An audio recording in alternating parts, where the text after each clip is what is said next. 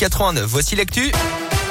C'est le journal complet comme tous les quarts d'heure entre 6h et 10h. Reste avec vous, Colin Cotte, en ce 4 octobre. Et à la une ce matin, un appel à témoins à Issoire après un accident de la route vendredi en fin de journée, boulevard Barrière. Accident qui a appliqué une moto et une voiture qui se sont percutées. Le pilote du deux roues, un jeune homme de 29 ans, est toujours à l'hôpital, gravement blessé. Les personnes ayant été témoins du choc sont invitées à prendre contact avec la brigade de gendarmerie d'Issoire.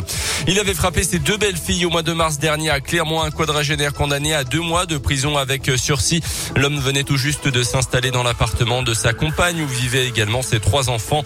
Les policiers étaient intervenus pour une violente dispute conjugale où le suspect ivre et tenant des propos incohérents avait également menacé les jeunes enfants à plusieurs reprises.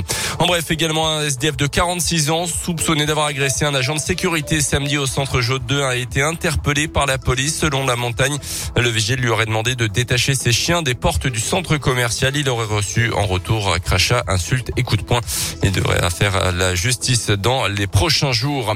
À la une également ce matin, la fin du port du masque pour les élèves de l'Allier de, de la Haute-Loire également. Ça commence ce matin. La mesure annoncée il y a quelques jours par le gouvernement devra par contre encore attendre un petit peu pour les petits élèves dans le Puy-de-Dôme.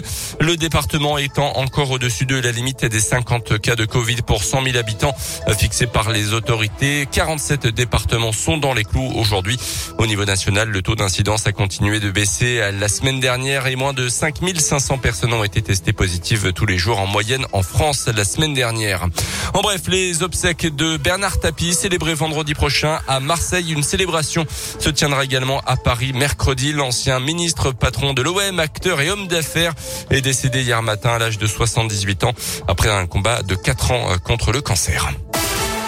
100 millions d'euros pour les secteurs qui peinent à recruter. C'est le budget que vient d'allouer la région pour les métiers qui sont sous tension.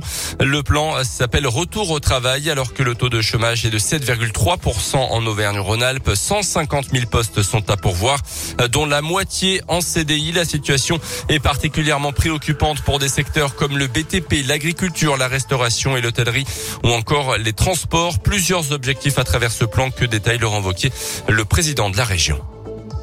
L'idée d'abord, c'est d'identifier tous ces emplois qui sont non pourvus. Ensuite, la deuxième étape, c'est de faire des opérations de promotion, en allant sur les réseaux sociaux, en faisant euh, des salons de l'emploi directement dédiés à ces métiers en tension, en essayant d'organiser des opérations de promotion, par exemple pour l'agriculture au moment du salon de l'agriculture.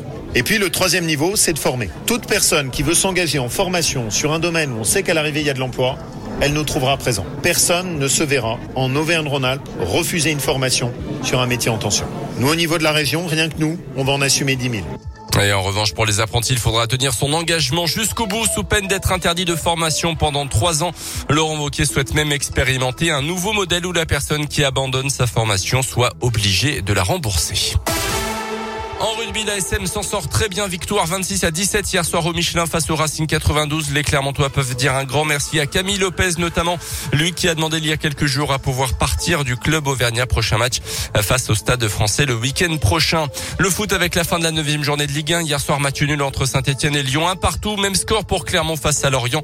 À noter la première défaite de la saison du Paris Saint-Germain face à Rennes également en championnat.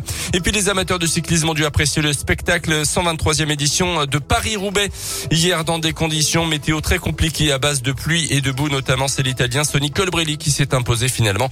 Dans dix jours on parlera Tour de France, le parcours de la grande boucle 2022 sera alors dévoilé.